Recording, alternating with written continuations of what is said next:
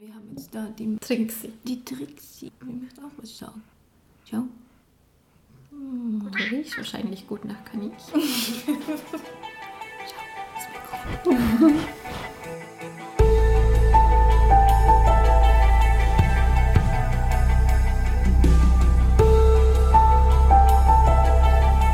Veganinchens Stimme.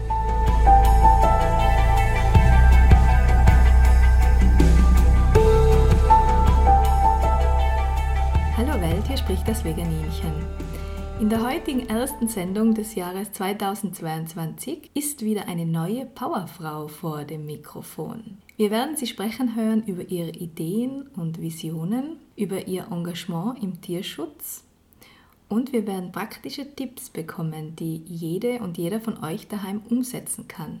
Und zwar im Bereich der Naturkosmetik. Es handelt sich dabei nicht um die handelsübliche Naturkosmetik, sondern wir fragen uns, was ist wirkliche Naturkosmetik und warum ist es eigentlich gar nicht so schwierig, diese selbst herzustellen? Warum lohnt sich immer ein Blick auf die Inhaltsstoffe, nicht nur bezüglich der Tierversuche und den nicht veganen Zusätzen, sondern auch für die eigene Gesundheit.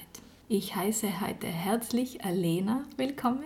Hallo liebe Alena, willkommen bei Veganinchens Stimme. Hallo. Ein kurzer Exkurs am Anfang, woher ich und die Alena uns kennen. Und zwar ähm, habe ich vor zwei Jahren einen Schauspielkurs gemacht und seither bin ich am Set von der Serie Der Bergdoktor, die Krankenschwester, meistens am Tresen, aber auch in der Intensivstation. Und die Alena war in der Saison 2021 auch Krankenschwester. Das heißt, wer das schaut oder noch nicht schaut, der Bergdoktor beginnt jetzt im Jänner 22 wieder neu. Da werden wir das ein oder andere Mal über den Bildschirm flitzen. Ja, wahrscheinlich du mehr wie ich. Die sieht man immer so gut hinterm Tresen. Ja, und ich werde sogar was sagen diesmal. Und ja. ich vermute, sie können es nicht rausschneiden, weil ja mit dem Herrn Gruber, Herrn Dr. Gruber spreche. Ja, das ist richtig cool, da freue ich mich drauf. Gut, liebe Elena, äh, könntest du den Hörern vorstellen, wer bist du, wie bist du aufgewachsen, wie lebst du momentan? Also ich bin die Alena, ich bin 32 Jahre alt, ich habe einen zweieinhalbjährigen Sohn und lebe mit ihm und meinem Mann in einem ganz, ganz alten Bauernhaus, das ist noch von meinem Opa und zwar im Bregenzer Wald in Vorarlberg ähm, zusammen mit ganz vielen Tieren. Ähm, mein Mann weiß zum Glück nicht von allen. Ähm, also wir haben draußen im Garten, da, der ist richtig wild, da, gibt's, da rennen die Igel und die Vögel und die Eichhörnchen rum. Und im Haus, ähm, wir haben fünf Katzen, ähm, Tendenz steigend. Ähm, wir haben zwei eigene Hunde und ich habe auch gerade einen Pflegehund. Und genau, und alles, was sonst noch irgendwie dazu kommt, das gibt es auch, so Notfallaufnahmen vom Tierschutz gibt es auch immer wieder. Mhm. Und ähm, man bringt dich, wenn man Alena Flatz ähm, googelt, mit Naturkosmetik in Verbindung. Wie war dein Weg zur Naturkosmetik? Wie ist es gekommen und äh, wie hat sich das entwickelt bei dir? Also ganz am Anfang, ich, ähm, wo ich so Anfang jugendlich war, ähm, da begann es bei mir, dass ich eine ziemlich unreine Haut hatte. War auch die Einzige in der Familie. Also ich habe einen größeren Bruder, bei dem war das nicht so schlimm, aber bei mir ziemlich ausgeprägt. Und ja, wie das halt so ist, glaube wenn man jugendlich ist, man möchte natürlich eine schöne Haut haben und die, so die ersten Männerthemen kommen hoch. Und ich habe einfach alles probiert, um das irgendwie in den Griff zu kriegen und es hat nichts funktioniert. Also ich habe, glaube ich, jede Creme aus dem Drogeriemarkt, ähm, ich war ausprobiert, ich war beim Hautarzt, ähm, ich habe Teleshopping bestellt. Ähm, alles, also alles, was ich in die Finger gekriegt habe, habe ich ausprobiert. Ähm, Kosmetikerin und eigentlich war so der letzte Ausweg, äh, mir die Naturkosmetik selber zu machen. Ich habe das mal dann ähm, gesehen. Ich habe ähm, da in einer kleinen Naturkosmetikmanufaktur gearbeitet, eigentlich neben dem Studium. Und die haben das eigentlich selber gemacht. Und dann habe ich mir gedacht, okay, das probiere ich aus das auch selber zu Hause zu machen. Und dann war das innerhalb kürzester Zeit war meine Haut besser. Also ähm, ich glaube, so zwei, drei Tage hat es gebraucht und meine Haut, ähm, ist, die Rötungen sind zurückgegangen, ähm, die Haut war viel mehr durchfeuchtet Und ähm, die Pickel sind verschwunden und das war einfach wie so ein Flash. Also ich, ich konnte es einfach nicht glauben. Das war einfach Jahre dazwischen, wo ich alles probiert habe und das war das Einzige, was geholfen hat. Mhm. Und weißt du heute, was das Problem war? Ähm, also ich glaube erstens mal, wenn es gerade um die Kosmetik geht. Ähm, Übrigens, was ihr da hört, ist eine Katze. oh Gott, jetzt kommt sie rein. Hallo. ähm, ja, also gerade bei der ähm, Kosmetik für mich schaut, da kennt sicher jeder die Aufschrift, ähm, wirkt entfettend. Und genau das ist das große Problem, weil eigentlich, was die Haut bräuchte, wäre Feuchtigkeit, wenn man so eine unreine Haut hat. Und deswegen produziert die Haut auch mehr Fett, weil sie glaubt, ähm, sie hat zu wenig. Okay, ich produziere mehr und so hat man eine fettige Haut. Und die, was die Kosmetik macht, die Kosmetikindustrie, die ist ziemlich schlau. Sie gibt dir also Kosmetik, wo die Haut entfettet und, da, und dieses ähm, Aha-Gefühl, das, das verkaufen sie dir. Also wenn du ja dann die Kosmetik benutzt, ist deine Haut trocken. Und du denkst, ah, voll gut, jetzt ist meine Haut endlich nicht mehr so fettig. Und das verkaufen sie dir. Also dieses Gefühl, sie verkaufen dir das Gefühl ähm, von diesem kurzen Moment, wo deine Haut trocken gelegt wurde, sozusagen künstlich. Aber sie ist ja deswegen nicht ähm, geheilt, wäre das vielleicht das falsche Wort, aber sie hat ja deswegen ähm, nicht mehr Feuchtigkeit oder weniger. Das war bei mir genau das Gleiche. Also die hat, mir hat permanent die Haut entfettet, anstatt das, was sie gebraucht hätte, wäre Feuchtigkeit gewesen. Und durch das selber machen hat sie das dann bekommen.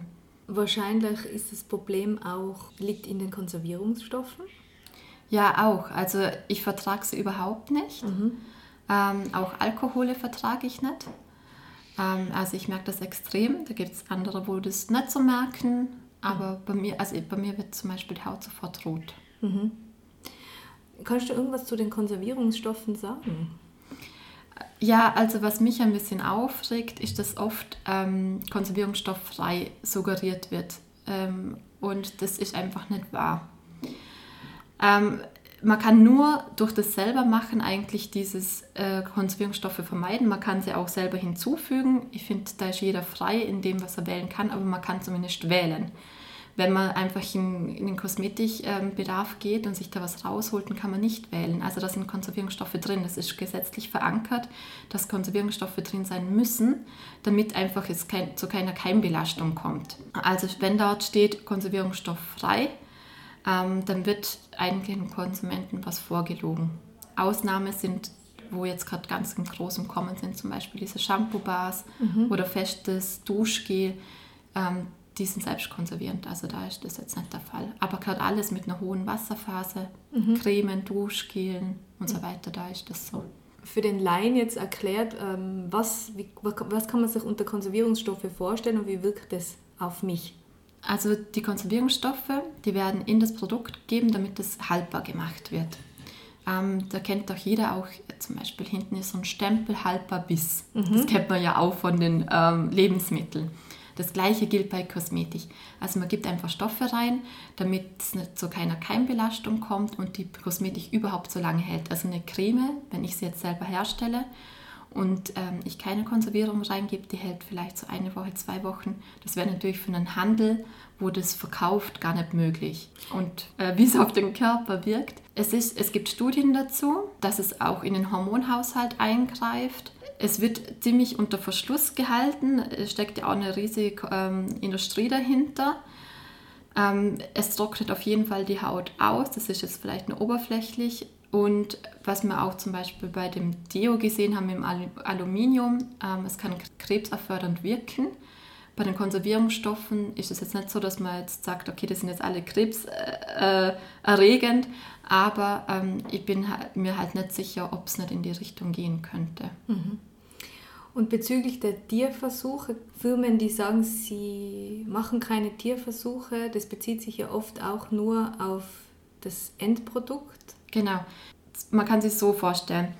Wenn die Firmen selber keine Tierversuche durchführen, also sie stellen jetzt ein Produkt her und dann heißt es tierversuchsfrei, das heißt, wenn sie selbst keine Tierversuche durchgeführt haben. Das bedeutet aber nicht, dass es bei den Rohstoffen nicht gemacht wurde.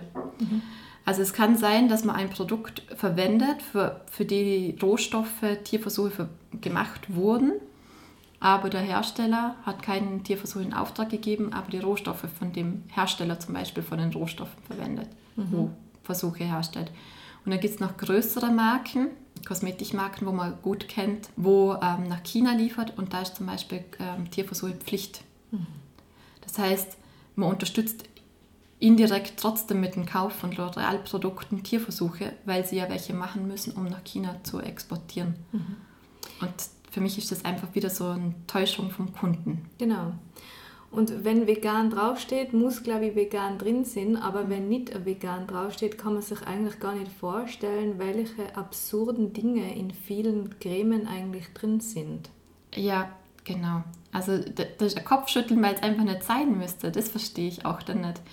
Und ähm, eigentlich gibt es alles ähm, auch selber zu kaufen, wenn man sagt, man möchte jetzt doch aber irgendetwas gegen die Haut, äh, gegen Hautalterung machen. Also man kann ein Kollagen, ein Vitamin E und so weiter, das kann man sich ganz normal im Naturkosmetikbedarf-Fachgeschäft auch kaufen. Das heißt, man könnte sich eine ganz billige Creme äh, zulegen und das noch reingeben. Das wäre immer noch besser als wie 40, 50 Euro für eine Creme voller äh, schlechten Inhaltsstoffe zu kaufen. Also du sagst, der Begriff Naturkosmetik kann ähm, sehr weit angewendet werden. Ja, das ist gesetzlich nicht geschützt. Ja. Jeder kann es so nennen.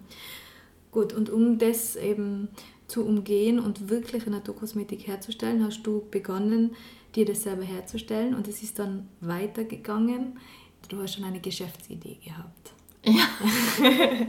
Genau, die Geschäftsidee war, ähm, für die meisten ist das größte Problem beim selbermachen dieses Abwiegen von den Rohstoffen, also diese Vorarbeit schon zu leisten und woher kriege ich denn die Rohstoffe? Und ich wollte es denen leichter machen, indem ich es alles wie, ja, würde sagen, fast wie eine Backmischung, nur halt für Kosmetik anbiete, also alles schon fertig portioniert und sie müssen es nur noch mischen. Und dann habe ich die äh, Firma gegründet bei Nature Kosmetik. Und so war es eigentlich der Anfang von dem Ganzen. Und jetzt inzwischen hast du ja ein Kind bekommen und hast ein Buch veröffentlicht. Genau. Es war dann so, dass ich bei der Sendung 2 Minuten 2 Millionen war. Da war die, aus dieser kleinen Firma wurde dann fast so eine große Firma. Das könnt ihr übrigens googeln. Zwei genau, Minuten, da, zwei ich, Millionen. ich glaube, der Pitch ist noch online. ja, eben. Ich habe Ja. ja. es auch gegoogelt. Ah, schon? My Nature Cosmetics. Ja, genau. Zusammengeschrieben, aber mm, man liest es eh gleich mit Lena Platz. Jetzt mach's gleich. Dann bin ich in den Mutterschutz gegangen, hätte wieder ähm, starten können und dann habe ich einfach gemerkt, das Herz ist nicht mehr da gewesen. Corona ist gekommen, wie für viele. Ähm, also Kunden sind weggefallen. Und dann kam bei mir die Entscheidung, okay, ich fange nochmal ganz neu an und ich schreibe das Buch, dass jeder die Rezepte kriegt, ohne dass ich es jetzt nochmal selber erstellen lasse, die Kosmetik. Und dieses Buch halte ich jetzt in Händen. Eine Prise Natur heißt es. Und es äh, schaut so aus, als hättest du es auch ganz umweltfreundlich hergestellt. Ja, so richtig Frauenpower steckt da drin. Also das war eine Fotografin, wo das für mich die Fotos gemacht hat, eine Grafikerin, wo das alles bearbeitet hat, eine Lektorin von mir, wo ich kenne, ähm, die hat das alles äh, durchgelesen. Ich selber habe die Rezepte dazu geschrieben, Gemeinschaftswerk. Und der Bucher Verlag, der hat das Ganze noch ermöglicht, dass man das jetzt hat drucken hat lassen. Und es ist wirklich Naturpapier, unbehandelt. Sehr authentisch. Mhm. Und wenn ich es aufschlage, dann sehe ich als erstes Zahnpasta mit Kurkuma und Aktivkohle. Also ich wollte Rezepte machen, wo jeder kann und wo auch nicht zu lange gehen. Ähm, ich hoffe, es ist mal geglückt. Also so im Nachhinein denke ich mir, wow, vielleicht war das doch zu kompliziert, aber ja, im Nachhinein bin ich immer so ein bisschen pingelig. Kurkuma für weiße Zähne, das habe ich schon mal gehört. Das kann man sich eigentlich gar nicht vorstellen, gell? Ja, das, das hält wirklich auf. ja. Man denkt sich, äh, wie blöd ist man, so eine gelbe Paste draufzugeben, wenn man eigentlich weiße Zähne will. Aber das hilft. Ich finde es faszinierend, wie einfach man sich Dinge eigentlich selber herstellen kann und wie natürlich das für jeden und bequem schon ist, einfach ins Geschäft zu gehen, diesen Umweg quasi zu gehen, sich über wahnsinnig viel Plastikmüll etwas zu kaufen, was eigentlich, wo man eigentlich keine Einsicht hat, was schmähe man eigentlich auf mein größtes Organ. Ja. Genau. Und was passiert denn auch mit der Haut? Wenn ich mir überlege, eben wo der Art auf die Welt gekommen ist, da war schon bei diesem, wir hatten eine Hebamme und da war schon bei so einem Einführungskurs, hat sie ihnen gleich erzählt, ja, und mit den Feuchttüchern da, den Popo wischen. Und ich habe mir nur gedacht, mein Gott, so viel Chemie und einfach ein neugeborenes Baby, mit was das alles schon eingeschmiert wird und so wachsen wir auf. Das war ja früher mal ganz anders. Da hat es eine Nivea-Creme gegeben oder eine Seife. Und also wir sind da wirklich momentan in einer Gesellschaft, wo ich mir echt frage, wo wir da hingehen dann was tun wir da eigentlich unserem Körper an? Mhm. Und wegen der Thema Zeit, das selber sich herzustellen, ich glaube, das ist fast mit allem so. Also du kennst es doch, da sagt man, man könnte im Garten das und das anbauen, man kommt nicht dazu, ich habe keine Zeit. Mhm. Man muss sich die Zeit einfach nehmen. Mhm. Und so eine Creme sich herzustellen, dauert zehn Minuten. In den Laden zu gehen auch. Also ich glaube, man kann so ein bisschen auch den vergleichen. Mhm. Und ich mache es zum Beispiel so, dass ich mir eine Creme ähm, für einen ganzen Monat einmal zusammenrühre und den Teil einfriere und dann auftau. Und dann mache ich mal genau einen Tag im Monat eine große Arbeit und das, der Rest genieße ich dann nur. Mhm. Also ich mache dann auch Shampoo, da kann man ja auch auf Vorrat machen und Duschstangen und das sind auch die Rezepte aus dem Buch. Ich glaube, das ist eine Routine, wo sich den einspielt. Also ich habe das immer hingekriegt. Und das ist eigentlich, was sich jeder wünscht, dieses frische. Ich Mhm. Führe meiner Haut nur Frisches zu, was, was ich kenne und was ich selber in der, in der Hand gehabt habe. Ich vergleiche es ein bisschen mit ja. dem Essen, wie viele Menschen essen äh, grauenhafte Mischungen, wo sie gar nicht wissen, was drin ist. Fleisch mit ja. Hormonen und keine Ahnung, mhm. wenn sie doch frische Sachen kaufen könnten, Obst und Gemüse, und sich das zuführen könnten. Ja, ja, das ist ja auch so eine bewusste Entscheidung, wo du sagst, das ist mir mein Körper wert. Ich mache das jetzt, und äh, investiere die Zeit, das frisch zu kochen, mhm. um mir die Frucht selber aufzuschneiden. Mhm. Und da ist es genau das Gleiche. Du gibst deinem Körper einfach so ein bisschen Bewusstsein zurück und für mich selber ist das auch ein bisschen so Auszeit nehmen. Also für mich ist es eigentlich... Wellness. Ähm, ja, genau. Ja, ja. Also ich bin jetzt nicht so ähm, esoterisch, aber man arbeitet doch so ein bisschen die Energie auch mit ins Produkt rein. Mhm. Wenn man das so selber umrührt und selber herstellt und man füllt es in die Förmchen, es ist einfach schön. Man hat natürlich die ganze Entscheidungsfreiheit. Man kann sagen, ähm, ich möchte, dass es äh, im Sommer nach Rose riecht. Im Winter ähm, kann man zum Beispiel Kamille nehmen. Mhm. Ähm, man kann sagen, heute sollte das äh, Duschgel, ich möchte jetzt gern, dass es ähm, im, ja, rot ist und man kann irgendwie ein Pulver noch dazugeben. Man kann sagen, also riechen, schmecken, hören. Ich möchte jetzt, meine Haut ist trockener, es ist Winter, okay, nee, ich brauche jetzt zum Beispiel mehr Shea-Butter. Also man kann ja alles variieren. Mhm. Bei diesen Kosmetikprodukten wird ja so und so immer dieses Wellnessgefühl mitverkauft. Dieses, mhm. ähm, wenn du das kaufst, dann nimmst du dir eine Auszeit. Also warum nicht eine frische Auszeit und selber das herzustellen. Ja, genau. Ich glaube, es ist so eine Hemmschwelle. Die hatte ich ja auch. Mhm. Also ich, das ist ja so, die wird ein ganzes Leben lang eingetrichtert, dass das, was du kaufen kannst, das Beste ist, was du tun kannst für deine Haut. Mhm. Das ist jahrelange Forschung und so viel Labore. So und, so viele Zertifikate. Genau, ja. und, und so viele Menschen haben daran gearbeitet und wir haben so viele Rohstoffe getestet und, und, und. Also es wird dir die ganze Zeit verkauft, dass das ist dass das das Richtige ist. Aber warum kommt dieses äh, Konzept von dir nicht, dass man die Hilfestellung im Handel bekommt, das selber herzustellen? Äh, warum findet man das, glaube ich, nirgendwo? Also das könnte man sicher nicht umsetzen, mhm. wirtschaftlich, dass man das sich dann dort vor Ort selber herstellt. Mhm. Aber es gibt immer wieder so Naturkosmetik-Workshops, mhm. wo man sich dort mischt. Was würdest du ähm, vorschlagen? Also von der Zeit her hast du ja schon gesagt, wie du das managst, aber wenn man so eine Grundausstattung möchte, um sich das ähm, selber immer zu machen, was würdest du vorschlagen, was man da benötigt? Also eigentlich ist nicht äh, viel. Also da braucht man einen Topf, man braucht einen ähm, Mixer, vielleicht noch einen Pürierstab und dann einfach Schüssel, Löffel mhm. und das reicht eigentlich schon. Mhm. Und von den Zutaten, da gibt es Adressen, die du weiterempfehlen kannst? Ich habe im Buch auch zu jedem Rohstoff ähm, die eine Bezugsquelle dazu geschrieben, dass man auch weiß, woher man es nehmen kann, weil eben das ist ein, ein großes Thema, wo nehme ich es her. Man kann sagen, man bleibt regional. Also Apotheken haben erstaunlich viel ähm, gelagert äh, Kräuter, getrocknete Blumen, also zum Beispiel Ringelblumen, Kamille und so weiter, wo man alles verarbeiten kann. Und ansonsten findet man alles online. Also was eine super Adresse ist Naturkosmetik Werkstatt. Und ähm, für Shea Butter nehme ich zum Beispiel Shea Vale. Die haben eine super Qualität zu einem guten Preis. Und ich habe auch noch so ein bisschen ähm, exotischere Buttern. Und da ist die Firma Amanchi. Ähm, genau, und das sind jetzt zum Beispiel so drei Adressen. Aber man findet wirklich viel, wenn man nur damit sucht. Nur bitte kein Amazon. Das, da passt die Qualität meistens nicht. Vielleicht kann man jetzt ein paar Rezepte droppen, die man jetzt, wenn man inspiriert ist zu Hause, vielleicht selber angehen kann. Oder ein, eins, was man für mehrere verwenden kann. Kannst du da eins verraten von dir? Also eins meiner Lieblings ja, Produkte, wo ich herstelle und wo ich wirklich fast immer mache und abwandle, was ich gerade für Öle da habe, das ist eine aufgeschlagene äh, Shea-Sahne. Das, das kann man mit jeder Pflanzenbutter machen. Also man kann es mit Mangobutter machen, mit Kakaobutter, ähm, mit Shea-Butter, Kupuasu-Butter, Murumuru-Butter, was auch immer. Das heißt, man äh, schmelzt die Butter auf, so dass es die Konsistenz von weicher Butter hat, also nicht ganz schmelzen. Und dann muss man sie nur mit dem Mixer aufschlagen. Das geht ein paar Minuten und dann hat es die Konsistenz wie von Sahne.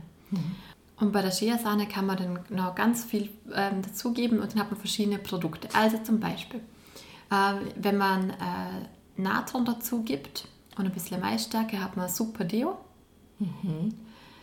Man kann dazu geben ähm, SCI-Pulver, das ist ein pulveriges Tensid. Das kennt man von den Shampoo-Bars. Und dann hat man eigentlich so eine Duschcreme. Das schäumt dann richtig schön auf und wird, äh, die Haut wird dabei auch noch gepflegt. Oder man verwendet es einfach pur als sozusagen Bodylotion. Ähm, was ich auch mache, ist, wenn ich jetzt noch zum äh, Gesichtsöle dazu gebe, wo so ein bisschen einen höheren Vitamin E-Anteil haben, wird ja auch älter. Zum Beispiel ein Traubenkernöl oder ein Arganöl dazugeben und dann ähm, kann man das einfach mit aufschlagen. Also so, eine, so ein Grundrezept wäre 300 zu 100, also 3 zu 1. Man nimmt drei Teile Butter und ein Teil irgendwie nur flüssiges Öl und dann kann man eigentlich die Konsistenz variieren. Also man kann es irgendwie weicher, ein flüssiger machen oder ein bisschen fester. Und wenn man einen Duft haben möchte, kann man jegliches ätherisches Öl dazu tun. Genau. Also ich mache mir oft, dass ich es abteile. Und dann mache ich zum Beispiel, also wenn ich jetzt zum Beispiel so 500 Gramm herstelle, dann nehme ich mir 100 Gramm auf die Seite und da gebe ich dann so die, die teureren Öle dazu und dann ist das so meine Gesichtscreme. Und da wir kein Wasser dabei haben, ist es auch super lange haltbar. Wie lang? Ähm, ja, so lang wie die Öle, was du verwendest und die Butter haltbar ist. Okay, Also wenn du jetzt nicht irgendwie andauernd äh, wie so ein kleines Kind immer wieder reintappst, den ganzen Tag hebt es echt gut. Und wie Ja. sollte man es aufbewahren? Kühl? Kann man, müsste man aber nicht. Also ich tue es einfach luftdicht verbacken. Ich bin ehrlich gesagt zu faul. Bei uns ist das äh, Badezimmer oben und äh, die Küche unten. Und ich würde es jetzt nie immer rauf und runter tragen. Das heißt, bei mir ist einfach in der Küche drin. Und das Deo, das, Äh, du, das Deo, das du erwähnt hast, was hat das für äh, Konsistenz dann? Und Creme-Deo. Ach so. Du könntest das natürlich fester machen, wenn du sagst, ah, okay, du ähm, erhöhst ein- eine härtere Butter, Kakaobutter oder Murumuru, dann hättest du einen Deo-Stick. Oder du sagst eben, du bleibst bei diesem Grundrezept 3 zu 1, dann ist es weicher, dann wäre es ein Creme-Deo. Und ähm, von der, ähm, ich habe auch, na, das Creme-Deo ist gar nicht, glaube ich, drin im Buch. Aber man kann sich da, da gibt es auch ganz viele Rezepte für Creme-Deos. Also da kann man auch mit Maisstärke und so weiter gar nichts falsch machen. Ja. Und im Winter jetzt die trockenen Haare, wie kann ich die bekämpfen? ja, theoretisch könntest du das sogar auch dann in die Haare geben oder in die Kopfhaut einmassieren. Also es ist so voll der Allrounder. Und wenn ich das auswasche, ist es nicht fettig oder so? Nee, musst halt gut auswaschen. Okay. Super. Also ich, ich mache ja auch die Shampoo-Bars selber und die sind dann so mild, dass ich zum Beispiel zweimal shampoonieren muss, wenn ich da so eine Ölkur mache für die Haare. Aber geht natürlich trotzdem raus. Und wie schaut es aus mit Waschmittel? Könnte man das auch selber herstellen? Könnte man auch. Also ich bin da auch immer wieder, manchmal so nachlässig, ich mache es dann wieder und dann äh, kaufe ich mir wieder was. Aber man kann sich alles selber herstellen. Ähm, ich habe schon super Erfahrungen gemacht mit Efeu. Da nimmt man wirklich so eine Efeu-Ranke, ähm, gibt die in so ein Säckchen rein und dann zu der Wäsche dazu.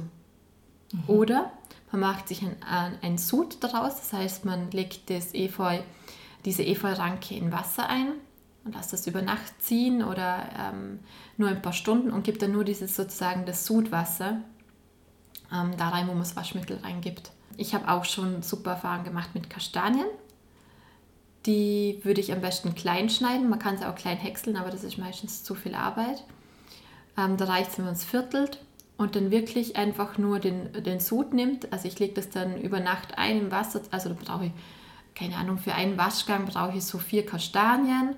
Nehme da ein großes Glas Wasser, also so ungefähr so 400 Milliliter. Äh, lasse es einwickeln und dann den Sud auch nur den, so verwende ich dann. Das habe ich auch schon probiert, das funktioniert wirklich. So. Das funktioniert ja. wirklich. Mhm. Und wenn man will, kann man dann auch noch ätherisches Öl dazugeben. Mhm. Für weiße Wäsche müsste man aber schälen am besten, die Kastanien. Das sind Saponine, gell? Mhm. Ist das beim genau. Efeu auch? Mhm. Genau, die natürlich enthalten sind. Mhm. Und kann man sich auch was herstellen für die Handgeschirrwäsche zum Beispiel? Oder du hast gesagt, du machst sogar Geschirrtabs, gell? Ja, genau, Geschirrtabs mache ich auch selber mit Natron, Zitronensäure, Klemaisstärke dazu. Mhm. Was ich dann auch ganz gern mache, ist so ein bisschen entkalken. Wenn man eine halbe Zitrone hat, man presst ja dann die Zitronen aus und dann gebe ich dir einfach die halbe Zitrone in den Geschirrspüler. Dann mhm. habe ich auch die Zitronensäure drin und das macht dann alles schön fleckenfrei. Mhm. Und was mir da dazu einfällt, ist das Thema Müll. Mhm. Ja? Was du da an Müll sparst, sag mal so, wenn du dir selber was herstellst, weil das ist unfassbar, unfassbare Berge, die ein einzelner Mensch schon an kleinen Bottles und Schälchen und was auch immer braucht, wenn man das kauft. Ähm, es gibt jetzt in, in einigen Märkten ja auch Nachfüllbares, mhm. ähm, aber wenn man es sich ganz selber herstellt, dann kann man ja immer wieder dieselben Behältnisse nehmen, beziehungsweise gar keine. Genau, das, der Umweltgedanke ist einfach nochmal so da, wenn man die Sachen selber herstellt. Also man kann selber entscheiden, okay, gebe es in ein Glastiegel, stelle ich nur Sachen her, wo sowieso ähm, vielleicht gar kein Behältnis brauchen, dann später gar keine, also zum Beispiel Shampoo-Bars, Duschstangen und so weiter. Und das ist auf jeden Fall eine wichtige Sache, weil man darf nicht vergessen, also ich habe jetzt, oh Gott, wie viel, ich glaube schon seit acht Jahren nichts mehr gekauft. Und bei mir war das, das kennt man doch. Dann hat man irgendwie ein Shampoo angefangen, dann gefällt es einem nicht und dann ähm, haut man die, fast die halbe Tube weg und so geht es einem dann die ganze Zeit. Dann braucht man noch einen Conditioner, dann irgendwie so ein Haaröl noch dazu. Das kann man sich alles selber machen. Und vor allem, man, also der, der natürliche Prozess ist, man geht ins Geschäft, nachher spricht einen irgendwas an was sich hunderte Marketingtypen natürlich überlegt haben. Da steht dann zu Weihnachten Apfel-Zimt-Shampoo oder Vanille-Kipferl-Shampoo, keine Ahnung. Dann genau. kaufst du das und nachher verwendet man das und dann hat man total trockene Haare danach. Also so mhm. richtig ekelhaft trockene Haare. Direkt nach dem Ausspülen schon. Mhm. Man kommt nicht durch und nachher denkt man sich, ja okay, äh, und man verwendet es einfach dann nicht, nicht mehr. Genau, dann haut man es... Nein, ich haue es nicht weg, aber es steht dann halt ewig Oder es steht drum, ja. ja. Und äh, Mull, Mull, Platz und äh, völlig umsonst. Ja, die wissen schon, wie sie es uns verkaufen können. Was ich auch ganz schlimm finde, das hast du sicher auch schon gesehen, ähm, so bei so Duschcremen, so eine ganz bestimmte tolle Marke macht das ganz gerne. Die schreiben dann hin, ah, mit echtem Olivenöl. Mhm. Und du siehst diese Olive und denkst dir, das klingt eigentlich gut, so mit echtem Olivenöl. Das klingt gleich so natürlich und ist so eine grüne Verpackung. Und dann ist der Olivenölanteil halt drei Tropfen. Mhm. Aber dir suggeriert man mit diesem Bild von der Olive, da ist sicher mehr drin. Da kann ich euch versprechen, nee, es ist ganz sicher minimal. Also bei den Inhaltsstoffen, wenn ihr, das, äh, wenn ihr in der Verpackung umdreht, dann geht es immer von oben nach unten und von oben ist das Produkt, wo am meisten drin ist und dann geht es nach unten, da ist am wenigsten drin. Und wenn ein Olivenöl halt äh, kurz vor dem Parfüm steht, kann man sich vorstellen, dass das einfach nur ein Tropfen sein kann. Weil es das wertvollste ist und sie da, äh, das sie am meisten kostet, wenn sie da richtig Genau, so richtig gutes Olivenöl, das kostet natürlich. Aber jeder möchte eigentlich genau das frische. Ja, halt das, ja. oder dieses Pflegende vom Olivenöl. Ja. Genau, aber man verkauft einem halt eher das, wie du sagst, das Marketing. Ja. Oder man sieht die Verpackung und möchte es dann haben. Ja, du Mausi, du musst du streichelt werden.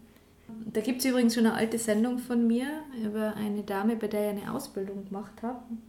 Ähm, nach dieser Ausbildung habe ich ähm, Lipsticks hergestellt selber. Und das habe ich dann an ein paar Freunde verschenkt. Die haben alle gesagt, die herkömmlichen Lipsticks, die man so kauft, die trocknen die Lippen eigentlich nur aus. Und das, was ich ihnen hergestellt habe, da, das hat wirklich geholfen. Und wa- was war der Grund, dass du es nicht mehr hergestellt hast? Obwohl du das wusstest, dass es besser wirkt? Zeit. Oder? Die Zeit ist eigentlich, Ja. das höre ich am meisten, dass man sagt halt, es ist einem dann zum Teil einfach zu Und aufwendig. vor allem, man muss dann viel herstellen, wenn man einmal Mhm. herstellt. Und Genau. dann, ähm, ich selber kann gar nicht so viel verbrauchen, wie ich da immer in, unter einmal herstelle. Aber eigentlich Ja. ist es hirnrissig. Es ist einfach eine Umstellung. Ja, Also das ist ja, du weißt es ja selber, Ja. ich bin gerade auf dem Weg zum Vegetarischen zu werden und das ist eine riesen Umstellung, weil du das einfach Jahre eingetrichtert gekriegt hast und das Abläufe bei dir sind und Prozesse, du gehst in den Laden und du kaufst irgendwas ein und du machst immer dieselben Gerichte. Und so ist es, du gehst in den Laden und kaufst halt das Shampoo, weil du kennst es und das passt endlich gut und du hast jetzt keine Lust, dass du da jetzt äh, was in die Haare gibst, wo du selber machst und nicht funktioniert. Ähm, also es ist natürlich eine große Umstellung, aber eine, wo sich halt lohnt. vegan ist bei mir von heute auf morgen aber gegangen. Ja, du bist verrückt. Nein, weil Nee, das ist wirklich- Das so schockiert. Du, du weißt es eh, jeder, wo vegan lebt oder wo überhaupt diesen, diesen Sprung so schnell gemacht hat, hat meinen höchsten Respekt, weil ich weiß, wie viel das bedeutet und wie viel Diskussionen man führen muss und wie viel oft man im Alltag konfrontiert wird. Ähm, ist wirklich krass. Also, Das hast du ja schon miterlebt Hochachtung. mit, mit mir an der Seite, gell? ja, ja. Ja.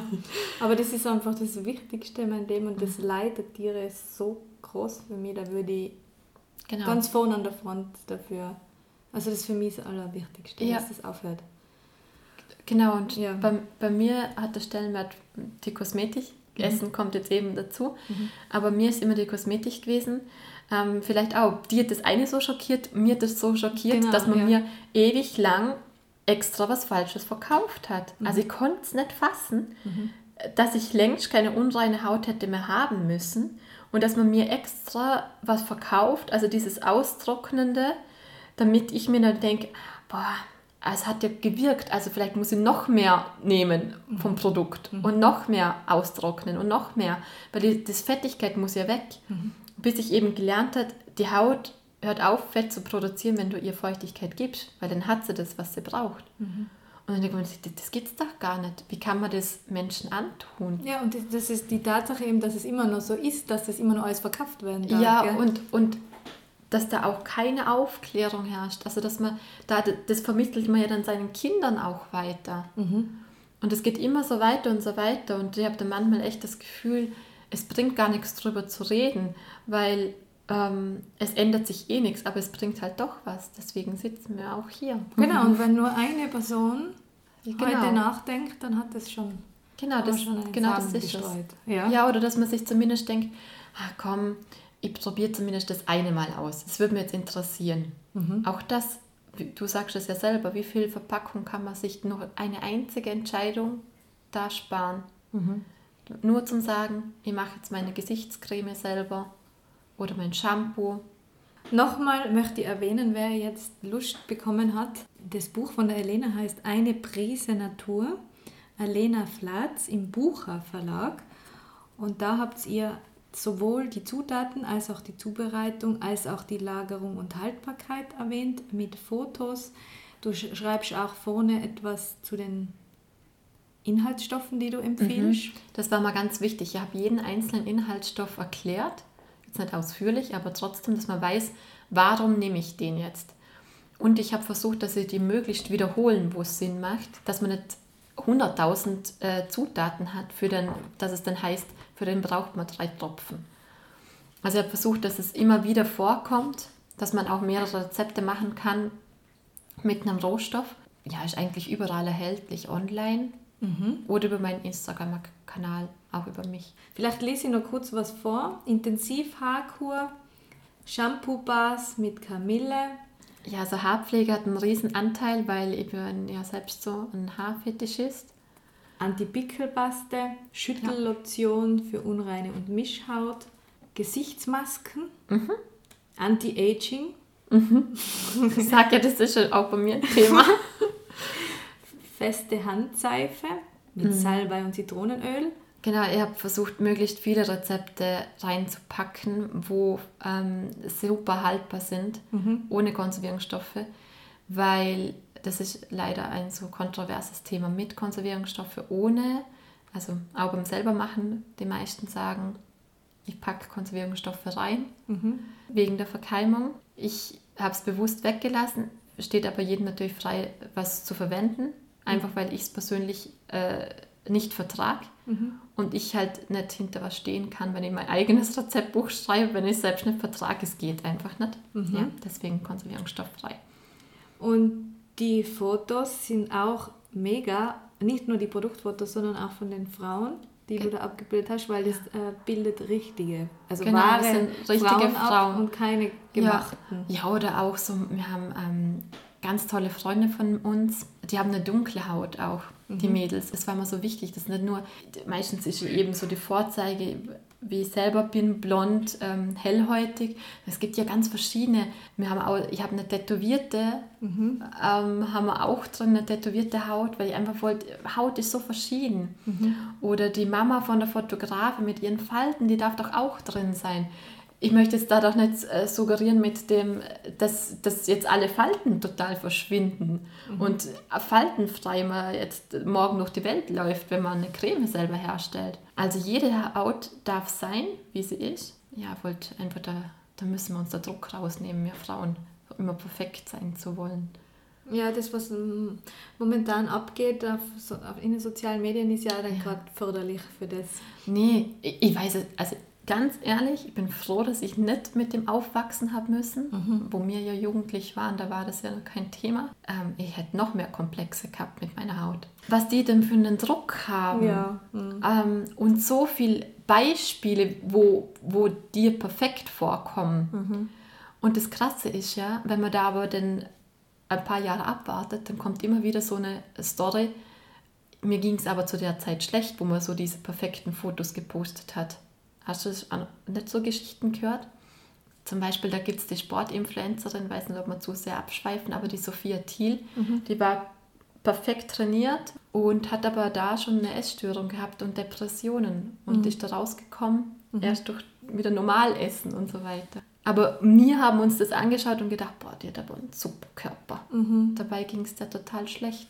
Aber es, man muss schon zugeben, dass ähm, das Alter oder auch das Gewicht eine große Einschränkung ist. Also ich bin ja jetzt 40, unfassbar. Und ich merke schon, wie die Haut einfach trocken wird um die Ja. Augen. Und da, das ist ein ganz seltsames Gefühl, dass man das nicht aufhalten kann. Also Schon, ja, das anzunehmen, Ja. total schwierig.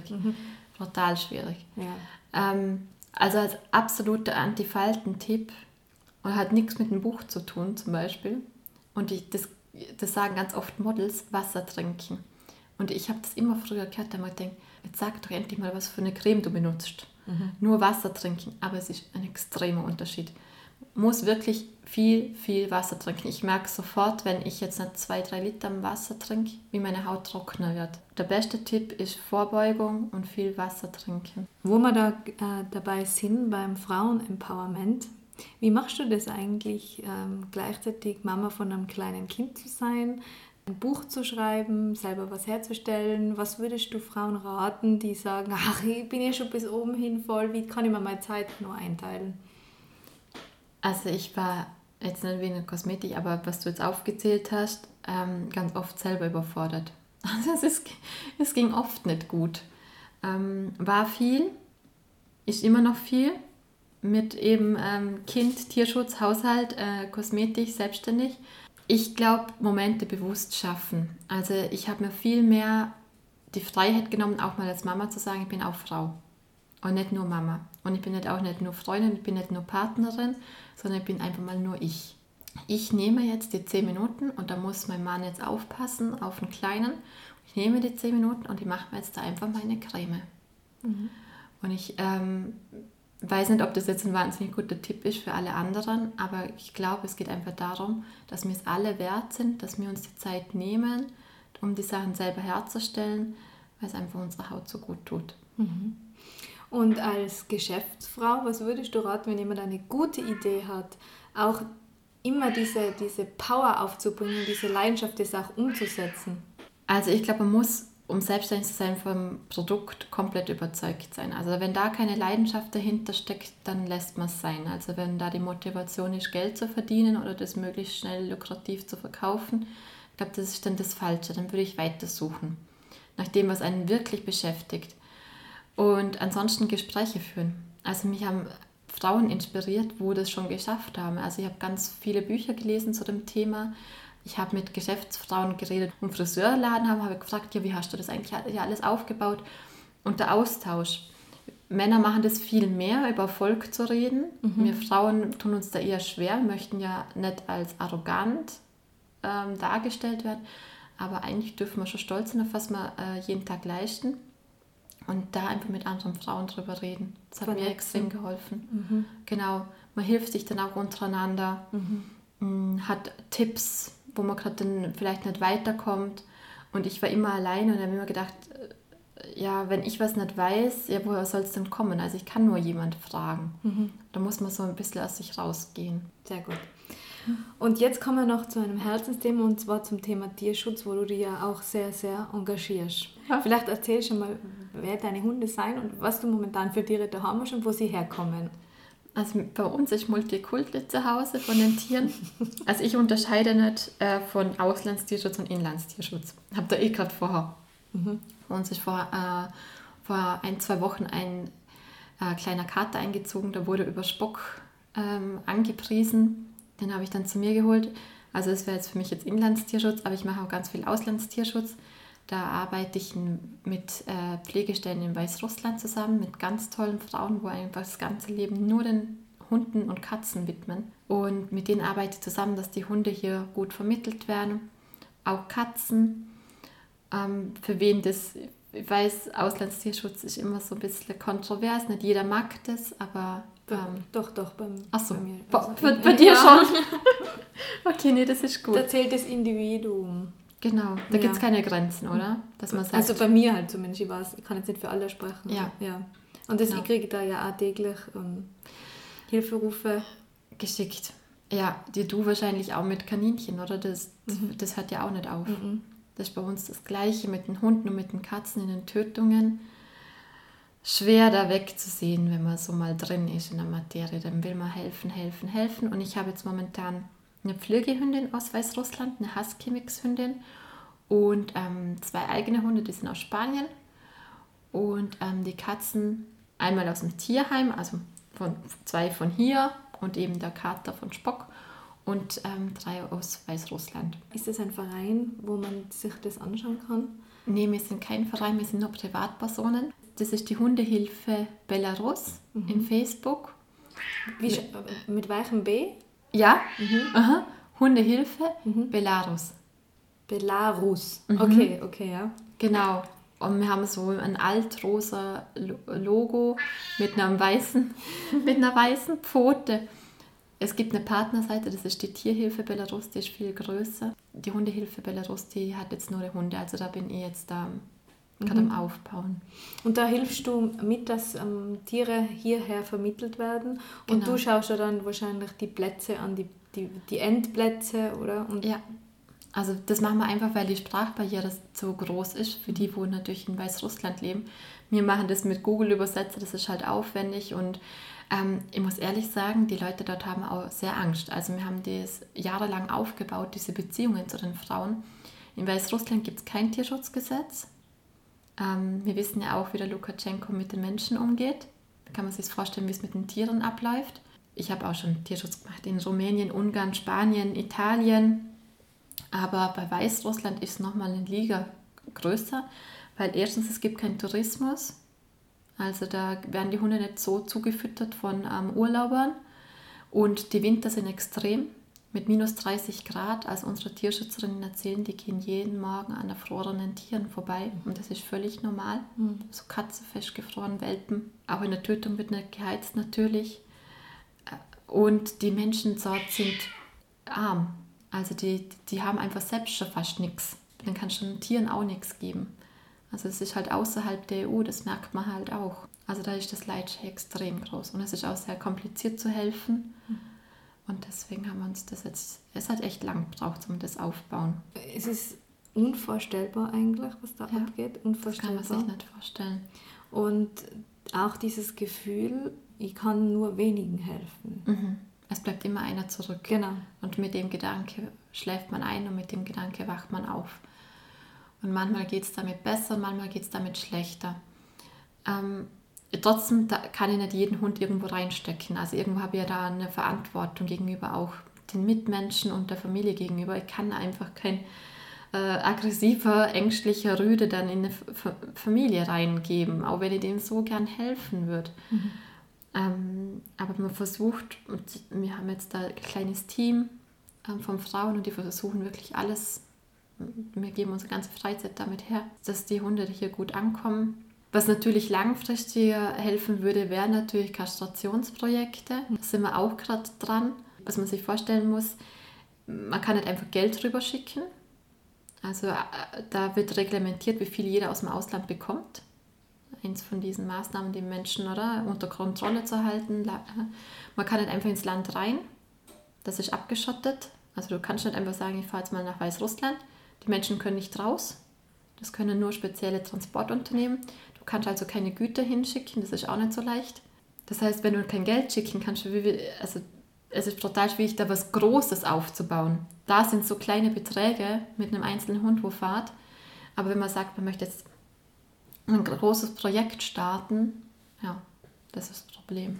Wir versuchen es trotzdem mhm. irgendwie doch noch machbar zu machen. Ich kann nur sagen, mit meinen Kaninchen, ich habe auch immer das Gefühl, ich rede zwar drei und neben mir hocken noch 30 in, mhm. in kleine Kästen und werden abgeschlagen. Und während der Rettung, wenn man sie aufnimmt, das ist äh, hart, äh, emotional und auch viel mhm. Zeit und Energie und Geld. Man gibt da viel von einem selber. Gibt, und dann begleitet man sie, wenn man sie behält, da in den Tod. Und es mhm. ist immer wie wenn man ein Familienmitglied verliert.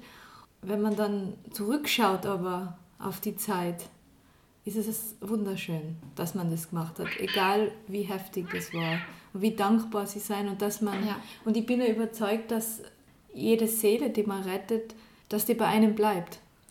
Ja und das, ich weiß nicht, ob man das Karma nennen kann, aber es, wie du sagst, es gibt mir schon so einen Seelenfrieden. Mhm. Das können aber viele nicht verstehen. Mhm. Also ich muss auch ehrlich sagen, ich habe immer wieder Diskussionen mit meinem Mann, mhm. weil da so viel Zeit drauf geht, wo mhm. natürlich für die Familie fehlt. Aber ich kann einfach nicht, wenn ich die Hunde dann sehe und die Katzen. Weil sie sich nicht selber helfen können. können nee, ja. ich bin ihre Stimme. Ja, das und, ist genau Veganinchens Stimme. Genau. Ja. Und ich bin auch, wenn ich jetzt sage, jeder Post, wo ich teile, könnte vom richtigen Menschen gesehen werden. Mhm. Und dann hat der Hund einfach eine Familie. Es reicht ja, wenn nur ein guter Mensch das sieht. Und dann denke ich mir, jetzt kommt noch ein Post und noch ein Post und noch ein Post. Mhm. Also, ja, vielleicht bin ich manchmal zu extrem. Wir haben jetzt da die Trixie. Die Trixie. Ich möchte auch was sagen. Schau. Hm. Der riecht wahrscheinlich gut nach Kaninchen. Schau, das Mikrofon. Also ich habe noch nie eine Katze zu Gast gehabt. Möchtest du noch irgendwas aus deinem Herzen raus sagen, weil wenn du dir vorstellst, dass das jetzt viele Menschen hören, was du zu sagen hast, liegt dir noch was am Herzen? Ja, erstmal bin ich dir dankbar, dass du mich überhaupt eingeladen hast. Ähm, wirklich vielen, vielen Dank. Das ist ein wichtiges Thema und ich freue mich, dass ich darüber reden habe können. Und sonst für alle Zuhörer da draußen, da geht's, mir geht es nicht darum zu missionieren. Da soll keiner jetzt ähm, das Gefühl haben, äh, selber machen ist das einzig wahre. Aber vielleicht, ich hoffe, dass er euch was mitgeben konnte, dass man es sich vielleicht doch überlegt oder sich anschaut. Da muss auch nicht mein Buch her, da gibt es andere Bücher genauso. Ähm, gibt ganz viel Internet dazu, zu dem Thema, also vielleicht einfach so ein bisschen ähm, ja, zu öffnen für das Ganze, das wäre schön. Also alle, wo einen Hund suchen oder Katze suchen, können sich gerne bei mir melden. Geht auf die Seite, schaut euch die Seite an. Es warten so extrem viele süße Hunde und dann hört man sich vielleicht da dann auch persönlich mal. Bevor ihr euch überlegt, in, in, in eine Tierhandlung oder zum Züchter zu gehen, bitten wir euch, egal ob Hund, Katze, Kaninchen, Maus, Hamster. Genau, es, es gibt so, so viele, die suchen und brauchen, ja. uns brauchen. Und auch ältere Tiere äh, mit Behinderungen. Genau. Da hat man oft Vorurteile, dann zum Beispiel, ich höre das ganz oft, dass man von einem älteren Hund nichts mehr beibringen kann. Mhm. Ich nehme lieber einen Welpe, der hat ja noch nicht so viel schlechte Erfahrungen. Ich habe genau das Gegenteil. Also ich finde, die älteren Hunde sind oft die dankbarsten mhm. und die sind auch so, ähm, die geben dann so extrem viel Liebe zurück, weil die wissen ja, wie es anders laufen kann. Mhm. Die wissen genau, was du jetzt gerade für sie tust. Und da kriegt man so viel Liebe zurück. Und deswegen vielleicht ein Appell auch an die älteren Tiere zu denken. Mhm, auf jeden Fall. Das ist wirklich reine Liebe. Ja, ganz reine. überhaupt bei den Tieren, gell? das kriegt man einfach. Ja, da möchte ich noch was dazu sagen. Im Schauspielkurs haben wir nämlich die Aufgabe gehabt, an Emotionen zu denken mhm. und dementsprechend dann auch ähm, das Gesicht zu haben. Ja? Mhm. Und dann haben sie gesagt, ähm, denk an etwas, was du bedingungslos liebst oder was dich bedingungslos geliebt hat. Und alle haben halt von irgendwelchen Menschen geredet und ich habe gesagt, ich kann nur an ein Kaninchen, ich kann nur an dieses Kaninchen denken. Mhm. Weil jeder Mensch, den ich getroffen habe, der hat mich schon mal auf irgendeine Weise verletzt, enttäuscht mhm. oder es gab Streit. Aber bei einem Tier, da habe ich diese hundertprozentige Liebe gespürt. Sowohl ja. vom Tier als auch, dass ich ihm gegeben habe. Der reine. Die reine Liebe. Ja, das stimmt auch. Da geht es mir genauso. Und wenn man das dann erlebt hat, wie dankbar die Tiere sind, dann gibt es kein Zurück mehr. Ja, und, und aber auch, wie, wie weh das tut, wenn man das weiß, was sie für Liebe geben, mhm. äh, dass es dann noch so viele gibt, die da draußen rumlaufen ja. in der Kälte, erschossen werden, eingepfercht werden. Ja, ganz schlimm. Ich denke mir dann manchmal, ja, eigentlich bräuchte ich mal eine Auszeit, aber ich kann einfach nicht, weil ich genau an das eben denke, wie viele da draußen noch warten. Und was ich so krass finde, ist, dass die Hunde, äh, Katzen genauso, aber die haben ja oft auch schon so schlimme Erfahrungen gemacht und die geben einen immer wieder eine Chance mit uns Menschen. Mhm. Die sagen immer wieder, ich nehme dich jetzt an, zeig mir, wer du bist und ähm, ich, ich schenke dir meine Liebe. Mhm. Und dann werden sie wieder getreten und dann gehen sie zum nächsten. Also wir haben Hunde, die haben die schlimmsten Sachen erlebt und trotzdem geben sie wieder Menschen Vertrauen und trotzdem geben sie dem Liebe. Und du denkst dir, wer Mensch würde denn das machen? Mhm. So ohne Vorurteile mhm. auf den nächsten zugehen. Ja, deswegen ist es ganz wichtig, dass, dass es Menschen wie dich gibt, die die Energie nicht verlieren. Ja. Und dranbleiben und laut sind, laut. Drüber sprechen. Ja. Probieren. Oh Gott, ich weiß noch, ich wohne ja so ganz ländlich in Riefensberg, Bregenzer Wald. Also es ist wirklich sehr abgeschieden. Und ich weiß noch, wir sind eingezogen und das wir haben viel Landwirtschaft rundherum. Und genau an dem Tag, wo wir so eine Einweihungsfeier gemacht haben mit den ganzen Nachbarn, kam ein Trappo mit Katzen an. Und die Gesichter, also was ich mir habe anhören müssen, stundenlang, wie kann ich nur Katzen aus dem Ausland holen?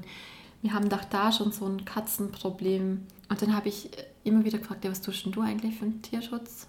Wenn das Katzenleid so groß ist, wie viel Streuner fütterst du? Weil ich habe nämlich drei Stellen. Mhm. Ähm, wie viele Katzen nimmst du auf? Weil ich habe jetzt gerade wieder eine aufgenommen mhm. aus dem deutschen Tierheim. Also was machst du? Vielleicht bleiben wir einfach alle mal je, jeder für sich. Man muss sich immer wieder rechtfertigen. Ja. Und was mir jetzt zum Beispiel noch einfällt wegen ähm, Auslandsschutz und Inlandstierschutz, weil für mich gehören zum Beispiel die heimischen Tiere genauso geschützt. Also Wildtiere da gehört der Eichhörnchen dazu, ein Vogel, ein Fuchs, ein Dachs. Und da habe ich zum Beispiel erlebt, wie die Leute zum Teil überhaupt kein Empfinden für diese Wildtiere haben. Also für die ist es wurscht, ob man einen Igel zusammenfahrt, eine Katze zusammenfahrt. eine meiner schlimmsten Erfahrungen, ich werde es nie wieder vergessen, war, dass ähm, ich habe in der Nacht einen Fuchs schreien gehört und es kommt öfters vor, wenn sie sich streiten oder sonst was und habe dann nicht gleich reagiert, weil ich mir mein Leben lang nicht verzeihen, dass ich nicht gleich reagiert habe. Bin aber dann nachschauen gegangen, weil es einfach zu lange ging. Und dann sah ich, dass ein Fuchs im Weidezaun hängt, ein Babyfuchs. Der Weidezaun war eingeschaltet, obwohl keine Tiere drin waren. Und der hat sich da verheddert und kam nicht raus. Ich also runtergerannt, ähm, habe es vom ersten Stock aus gesehen, habe vom Schlafzimmer aus. Ich war so, so voller ähm, Schock, dass ich als erstes versucht habe, das mit den Händen zu lösen, den Fuchs. Dann hat es natürlich mich ähm, genauso haben einen Schock verpasst, einen Elektroschock. Und ich bin nicht, bin ich auf die Idee gekommen, ich könnte ihn rausschneiden. Und ich war so unter Schock, dass ich nicht auf die Idee gekommen bin, ich könnte den Zaun ausschalten. Und das bin ich zu spät draufgekommen und, und ich habe den Fuchs gehört und das hat eben Minuten gebraucht. Ich habe den, den Zaun ausgeschaltet und dann war es schon zu spät. Also der Fuchs ist dann verstorben und diese Schmerzensschreie und der Ausdruck von dem Fuchs im Gesicht, von diesem Baby, ich werde es nie wieder vergessen und mache mir einfach Vorwürfe, dass ich nicht schneller reagiert habe. Dann habe ich am nächsten Tag dann mit meiner Großcousine geredet, die hat Schafe und jetzt gesagt, ja, das ist mir auch schon mit einem Lämmchen passiert. Das ist auch über Nacht in den Weidezaun und dann am nächsten Morgen habt ihr es halt erst entdeckt. Ja, das ist dann halt so. Und äh, ich habe hab einfach gedacht, ich fasse es nicht. Wie kann jemand, wo Tiere haltet, so einfach sagen, ja, das ist halt einfach so passiert, für etwas, was man hätte einfach von vornherein hätte verhindern können. Also ich meine, wenn keine Tiere im Zaun sind, muss man den Zaun auch nicht einschalten. Und wenn, es einem, wenn man weiß, dass sich in einem Weidezaun Lämpchen verfängen kann, dann kaufe ich mal halt einen anderen Weidezaun.